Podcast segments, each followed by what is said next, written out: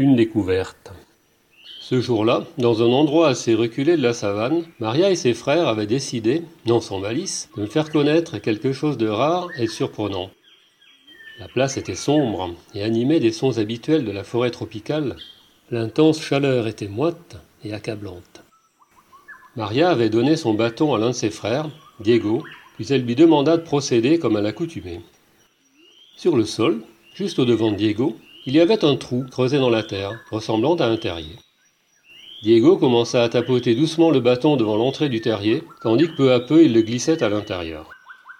Maria, quant à elle, s'était placée de l'autre côté et attendait, accroupie, ses mains disposées de part et d'autre de la petite ouverture. Apparemment, Diego essayait d'attirer un animal hors du trou en lui présentant le bâton afin de lui faire croire qu'il s'agissait d'un ennemi ou bien d'une proie. Enfin, le stratagème se mit à fonctionner et la bête finit par sortir entièrement de son trou, solidement agrippée à la branche qu'il lui avait tendue.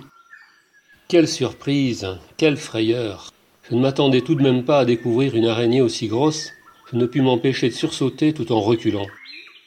Mariam précisa qu'elle n'était pas méchante, puis d'un geste lent et précis, elle saisit l'araignée par le milieu du corps, tandis que son jeune frère retirait doucement le bâton de son emprise. Elle la tint en l'air pendant quelques instants, le temps nécessaire pour que la bête redevienne calme. Ensuite, elle posa délicatement la grosse araignée sur sa tunique, et peu après, l'animal se mit à grimper paresseusement pour atteindre tout d'abord l'épaule, puis le cou, et enfin le sommet de la chevelure crépue de Maria. Aussitôt, la jeune fille arbora un sourire victorieux dans ma direction. Elle me demanda alors de l'imiter, de saisir l'araignée.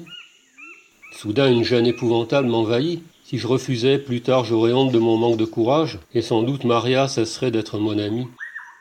Enfin je me décidai. Je tendis ma main en direction du dos noirâtre de l'araignée qui demeurait immobile, comme endormie.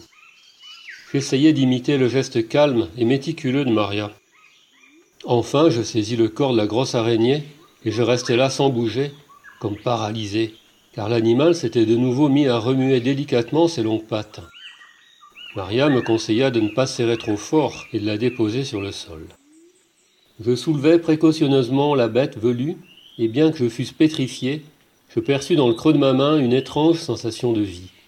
Également, grâce au contact de ma paume avec les poils de l'araignée, je ressentis tantôt quelques légères piqûres et tantôt une certaine impression de douceur. Je posai alors la bête, qui s'en retourna bien vite vers son repère. L'exploration de ce jour venait de se terminer, Jamais auparavant je n'avais vécu une telle expérience. Maria et ses frères, gentiment, me sourirent.